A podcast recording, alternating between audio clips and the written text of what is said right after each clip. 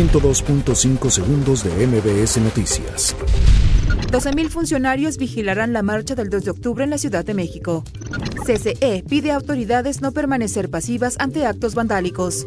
AMLO envía al Senado terna para el presidente de la Comisión Reguladora de Energía. Cancelan comparecencia de Marcelo Ebrard en el Senado por estado de salud de su padre. Analistas de Banjico bajan a 0.46% su estimación de crecimiento del PIB para 2019. CEPAL elogia que México impulse el combate a la pobreza. Boris Johnson promete nuevas propuestas sobre el Brexit a la Unión Europea.